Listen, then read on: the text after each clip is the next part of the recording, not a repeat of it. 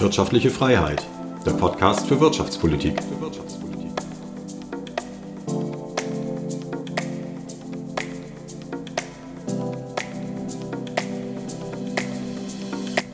Herzlich willkommen zu einer Podcast-Kompakt-Ausgabe zur aktuellen wirtschaftlichen Situation. Nicht nur sicherheitspolitisch ist die Lage unübersichtlich und ja, bedrückend, auch wirtschaftspolitisch ist die Lage zunehmend komplex und herausfordernd. Die Inflationsraten in Deutschland und in der Eurozone bleiben auf hohem Niveau und bewegen sich zwischen 5 und 6 Prozent und das wohlgemerkt schon vor der russischen Invasion. Der Russland-Ukraine-Krieg treibt jetzt insbesondere die Energie- und Nahrungsmittelpreise weiter in die Höhe. Die Hoffnung der Notenbanken, die Inflation könnte in diesem Jahr automatisch, also ohne größere geldpolitische Maßnahmen, wieder spürbar sinken, sind damit zerplatzt. Gleichzeitig bekommt die Wirtschaft einen kräftigen Dämpfer. Der erhoffte Wiederaufschwung, der nach dem Auslaufen der Corona-Einschränkungen kommen sollte, wird nur ausgebremst. Damit droht in den nächsten Monaten eine Stagflation, also wirtschaftliche Stagnation bei gleichzeitig weiter steigenden Preisen, also Inflation.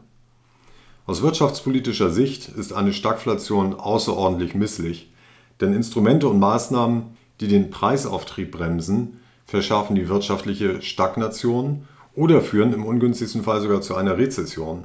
Und andersrum, Instrumente und Maßnahmen, die die Wirtschaft wieder ankurbeln, treiben die Preise noch weiter in die Höhe. Wie kommen wir nun raus aus dieser Gemengelage? Was können bzw. was sollten die Regierung und die Notenbanken in der aktuellen Situation tun? Wir haben uns dazu umgehört und ein paar Stimmen eingefangen, von Professor Thomas Mayer, ehemaliger Chefvolkswirt der Deutschen Bankgruppe und heutiger Gründungsdirektor und Leiter des Flossbach von Storch Research Institute.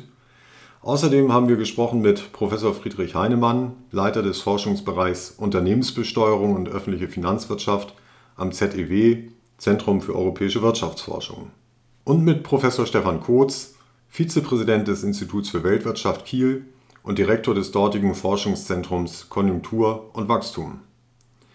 Mein Name ist Jörn Quitzau, ich bin zuständig für den Bereich Wirtschaftstrends beim Bankhaus Bärenberg. Gehen wir also direkt in Medias Res. Was können die Zentralbanken, was kann die EZB tun, um den Preisauftrieb zu bremsen? Hören wir dazu zunächst Thomas Mayer. Aus den 1970er Jahren wissen wir, dass die Geldpolitik bei einem negativen Angebotsschock, wie wir ihn jetzt wieder sehen, durch die Verknappung von Rohstoffen und den damit verbundenen Preisanstieg neutral bleiben sollte. Das heißt also, sie sollte diese ähm, Preiserhöhung weder durch eine restriktive Geldpolitik aktiv bekämpfen, noch sollte sie expansiv sein, um die Wirtschaft zu stützen. Leider fährt die EZB aber weiterhin einen sehr expansiven Kurs. Und ich denke, die Folge davon dürfte eine neue Periode der Stagflation sein, so wie wir es aus den 70er Jahren kennen. Auch Friedrich Heinemann plädiert für einen vorsichtigen Ausstieg aus der expansiven Geldpolitik. Mit dem Ukraine-Krieg ist möglicherweise ein Nachfrageschock verbunden, also eine Dämpfung der Wirtschaft durch die große Unsicherheit, äh, durch den Energiepreisanstieg, der jetzt ausgelöst worden ist. Das verunsichert Investoren, Unternehmen, äh, private Haushalte das an sich wäre ein Argument zu sagen, na, die EZB sollte doch äh, mit ihrer Zinswende doch länger warten, als sie das bisher vielleicht so vorhat. Aber es gibt auch ein großes anderes Argument und das ist, dass der Krieg vor allen Dingen auch einen schweren Angebotsschock darstellt, nämlich eine verringerte Verfügbarkeit von Öl, Gas, äh, Kohle bedeutet und dass diese Angebotsverknappung auch anhalten wird. Äh, denn so unsicher der Krieg ist, so klar ist schon die Konsequenz, dass Europa jetzt mit aller Macht beschleunigt raus will aus der Abhängigkeit russischer Rohstoffimporte. Und das bedeutet, über Jahre wird uns der, der jetzt viel schneller als erwartet voranschreitende Umbau des Energiesystems begleiten und der wird preistreibend. Ne? Also eigentlich ist, ist völlig klar, dass, dass dieser Krieg äh, zu höher, höheren Inflationsprozessen, höheren Inflationsdynamiken führen wird und das auch nicht ein einmaliger Niveaueffekt ist, sondern ein Inflationsprozess. Und äh, insofern überwiegen derzeit eigentlich die Argumente, dass die EZB jetzt erst recht mit einer Straffung ihrer Geldpolitik reagieren muss. Das wäre erst zu korrigieren, äh, wenn der Krieg mit all seinen Folgen doch in erheblicher Weise das Wachstum hier abdämpft und äh, die Eurozone in eine, eine Rezession stößt, die selber dann natürlich preisdämpfend wirken würde. Aber das ist momentan noch nicht abzusehen. Insofern, bis auf weiteres sollte die Straffungsperspektive, die die EZB in Aussicht gestellt hat, sollte daran festgehalten werden.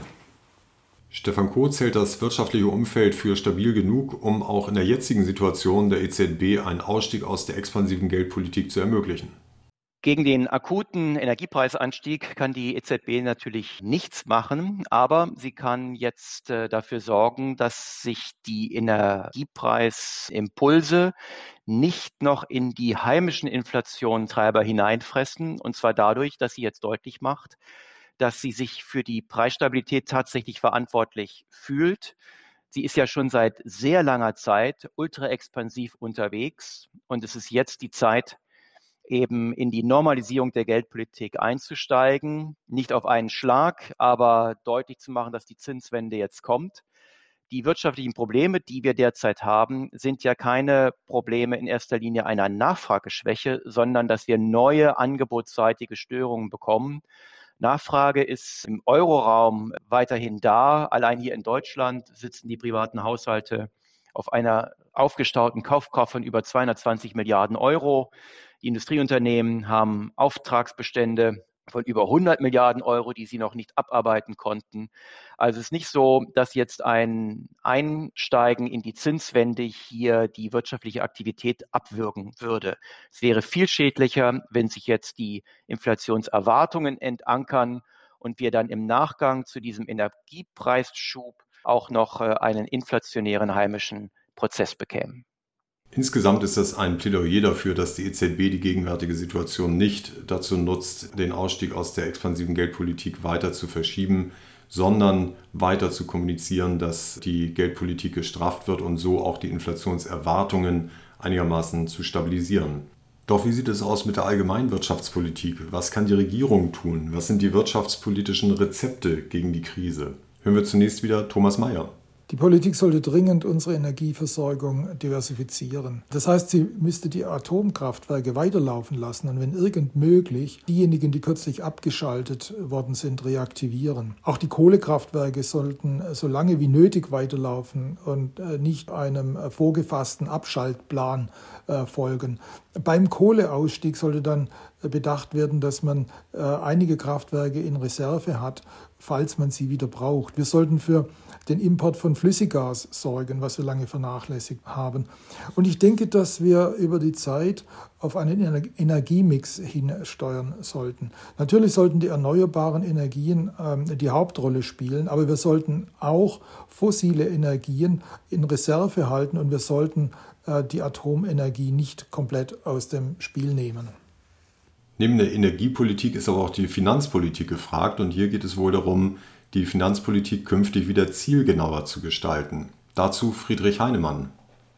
Zur Frage, welche Maßnahmen sollte die Politik ergreifen? Also ich, ich stelle hier gerade auch auf die Fiskalpolitik ab. Was unglaublich wichtig ist und noch wichtiger als, als vorher, ist, dass die ganze Fiskalpolitik wieder viel zielgenauer wirkt. Wir haben in der Corona-Krise äh, in vielen Industrieländern, aber gerade auch in Deutschland, unglaublich breit stabilisiert, also die berühmte Bazooka, und die war sehr undifferenziert. In den ersten Monaten der Pandemie war das okay, aber äh, das muss natürlich sehr viel stärker auch gezielter werden. Das ist eine riesige Priorität. Es kann nicht sein, dass wir zwei Jahre nach Ausbruch der Pandemie immer noch äh, Corona-Kurzarbeiter finanzieren, die jetzt möglicherweise bald schon zwei Jahre nicht arbeiten. Kurzarbeit, wir finanzieren Kurzarbeit möglicherweise in Geschäftsmodellen, die es einfach auch auf Dauer nicht mehr gibt. Ne? Also gerade im Hinblick auf die neue Krise, neuen Herausforderungen, jetzt kommen, äh, muss unbedingt äh, die undifferenzierte Corona-Politik muss enden. Mögliche neue Pakete, die jetzt kommen, müssen von Anfang an viel gezielter sein, als wir das in der Corona-Pandemie erlebt haben. Es darf jetzt keine breiten, äh, breiten Energiesubventionssysteme Systeme geben, die unglaublich viel Geld kosten und den Mittelstand oder die ganz Reichen äh, subventionieren, sondern muss jetzt sehr, sehr gezielt und limitiert denen geholfen werden, die sich nicht selber helfen können. Ich habe gerade schon gesagt, äh, wir sind mit einem Angebotsschock bei Energie konfrontiert. Und das bedeutet eine wirkliche reale Knappheit, die uns alle real ärmer macht. Und der Fiskus darf jetzt nicht vorgaukeln, dass dem nicht so wäre. Also fiskale Hilfen ja, aber die müssen sich sehr stark fokussieren auf die, die es wirklich brauchen. Ganz ähnlich argumentiert auch Stefan Kurz. Die Bundesregierung muss jetzt äh, darauf achten, dass nicht alle Dämme reißen, sondern die Hilfen wirklich auf diejenigen konzentrieren, die sonst in existenzielle Not geraten würden, also insbesondere die einkommensschwachen Haushalte, die sonst ihre Energierechnung nicht mehr bezahlen können. Alle anderen müssen leider in den sauren Apfel beißen, indem man die hohen Energiepreise jetzt auch durchwirken lässt. Die Haushalte sind ja auf zwei Art und Weisen konfrontiert. Zum einen unmittelbar dadurch, dass ihre eigenen Energiepreise steigen beim Tanken oder auch beim Heizen. Die Stromrechnung äh, wird teurer. Aber nach und nach fressen sich die höheren Energiepreise ja auch durch alle anderen Konsumgüterpreise, bei denen ja auch Energie eingesetzt wird. Und nach unseren Berechnungen kommt dann etwa nochmal ein ähnlicher Batzen Inflation über diesen Kanal auf die privaten Haushalte zu. Deshalb wäre es jetzt falsch, wenn der Staat sich auf äh, ganz bestimmte Ausgabepositionen konzentriert. Tankgutscheine beispielsweise sind ja im Gespräch und schon gar nicht für die breite Bevölkerung. Denn wir haben es hier mit einer Verknappung eines wichtigen Rohstoffs zu tun, zumindest mit einer erwarteten Verknappung. Also die Sorge um die Versorgungssicherheit äh, hat zugenommen und das ist ja der Grund für die höheren Preise.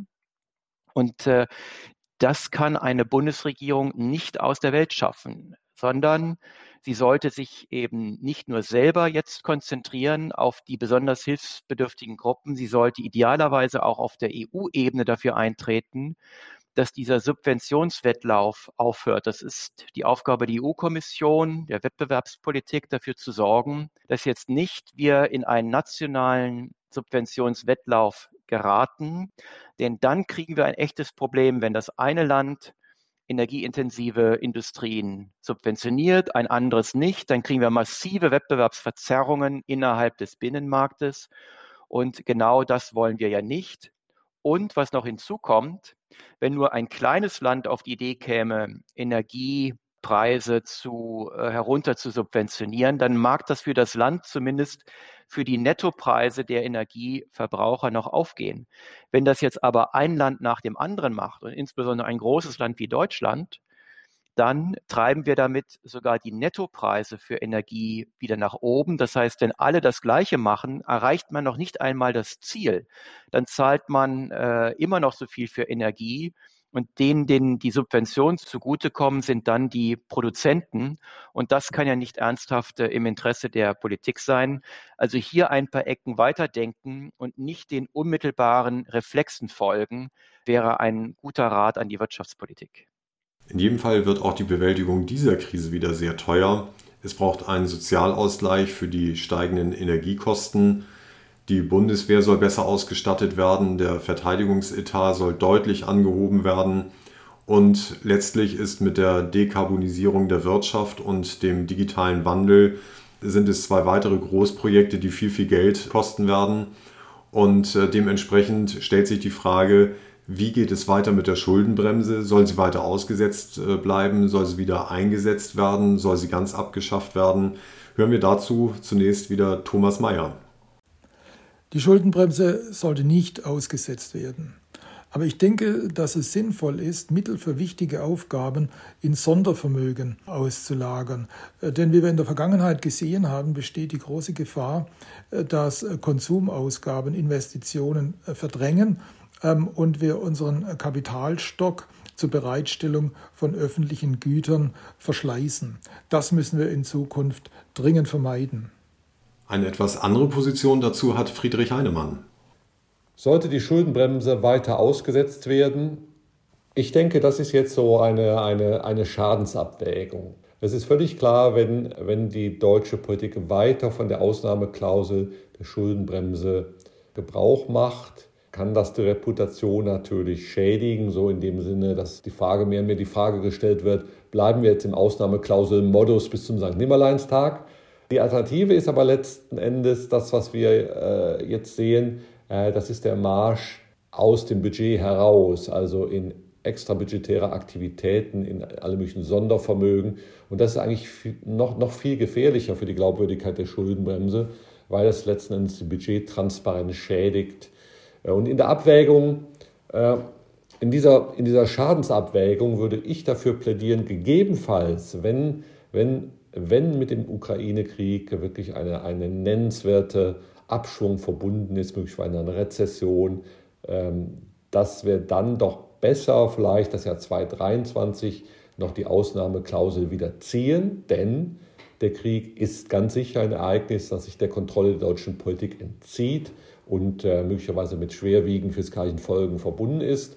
Äh, man sollte versuchen, die im Jahr 2023 dann weiter zu verarbeiten und danach sollten wir dann aber wieder in ein geregeltes Verfahren übergehen, möglichst ohne alle möglichen neuen Sondervermögen, mit denen die Schuldenbremse ja auf Dauer geschwächt wird. Denn eins ist auch klar, die Rüstungsausgaben, äh, es gibt einen großen Konsens, dass höhere Rüstungsausgaben nun notwendig und sinnvoll sind, aber Rüstungsausgaben wirken nicht wachstumsfördernd. Rüstungsausgaben schaffen heute Sicherheit, aber sie wirken anders als etwa Investitionen in unternehmensnahe Infrastruktur nicht wachstumsfördernd. Also das Argument, dass die sich irgendwie selber finanzieren könnten, ist ökonomisch einfach nicht tragbar. Und auch daher muss die Politik über kurz oder lang die Frage beantworten, wie diese höheren Rüstungsausgaben auch nachhaltig finanziert werden können. Das heißt durch höhere Steuern oder durch Einsparungen an anderer Stelle. Also keine Flucht aus den Budgets, gegebenenfalls äh, ein Jahr länger, 2023, noch die Schuldenbremse, die Ausnahmeklausel ziehen, aber danach dann anstreben, danach wieder ein geordnetes Verfahren unter Einhaltung der Schuldenbremse zu kommen. Wir haben jetzt zweimal ein grundsätzliches Bekenntnis zur Schuldenbremse, aber einmal eine gewisse Sympathie für Sondervermögen und einmal eine gewisse Sympathie oder ein gewisses Verständnis dafür, gegebenenfalls die Schuldenbremse noch ein Jahr länger ausgesetzt zu lassen. Was sagt Stefan Kurz?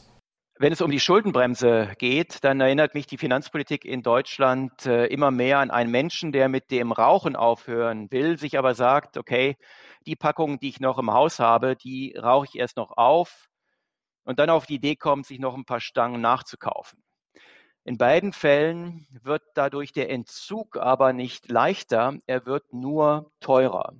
Und äh, das Paradebeispiel ist ja nun dieses neue sogenannte Sondervermögen. De facto ist es ja ein Sonderverschuldungsvehikel für die Verteidigungsausgaben. Ich glaube, es gibt wenig Ausgabenkomponenten, wo sich alle Ökonomen aus dem gesamten Spektrum so einig sind, dass das tatsächlich eine Staatsaufgabe ist, nämlich die äußere Sicherheit zu äh, stemmen. Und die Verteidigungsausgaben sind strukturelle Ausgaben, die gehören in den Haushalt und nicht in irgendein Sondervermögen. Und äh, es zeigt eben auch hier, dass immer nur wieder darüber nachgedacht wird, wie können wir die Schuldenbremse umgehen. Das ist aber der Konjunktur egal. Die Schuldenbremse hat ja auch eine oder verfolgt ja auch eine stabilisierungspolitische Philosophie nämlich dass der Staat nicht unnötig über sein Finanzgebaren Einfluss auf den Konjunkturverlauf nimmt, indem er ihn dann eben destabilisiert durch Deficit Spending. Und genau das äh, geschieht jetzt. Unsere Wirtschaftskräfte wachsen immer langsamer, demografiebedingt. Jetzt haben wir da schon eine sehr ambitionierte Dekarbonisierungspolitik obendrauf gelegt. Jetzt äh, sollen auch noch strukturell die Verteidigungshaushalte immerhin ja um 50 Prozent aufgestockt werden. Und das Einzige, was uns dazu einfällt, ist wieder mal in Defizite, also in zusätzliche Schulden auszuweichen. Die Politik sagt immer, es gäbe neue Prioritäten, mag sein, aber dann muss man auch sagen, was weniger wichtig geworden ist. Und genau das vermisse ich. Entweder man sagt, was man dann eben nicht mehr weiter finanzieren will, oder man stellt sich ganz ehrlich der Debatte, wo man die Steuern erhöhen möchte. Denn die strukturellen Mehrausgaben müssen natürlich dann auch strukturell im Haushalt verankert werden und können nicht immer wieder in diese Vehikel ausgelagert werden, die man dann nur konstruiert, um die Schuldenbremse zu umgehen. Ja, das war es dann schon in aller Kürze. Ein Überblick über die wirtschaftliche Situation, über die wirtschaftspolitischen Herausforderungen. Es zeigt sich, diesmal wird die Krise nicht wesentlich von der EZB gelöst werden können. Die EZB muss nach und nach aus der expansiven Geldpolitik aussteigen, um den Preisauftrieb zu bremsen. Jetzt schlägt wieder die Stunde der Wirtschaftspolitik. Die Wirtschaftspolitik muss zielgenauer werden, sie muss treffsicherer werden. Der Ausblick ist fragil, die Herausforderungen für Wirtschaft, Politik und Gesellschaft sind enorm. Ich danke unseren Experten für ihre Einschätzung und wünsche unseren Hörerinnen und Hörern alles Gute. Bis zum nächsten Mal.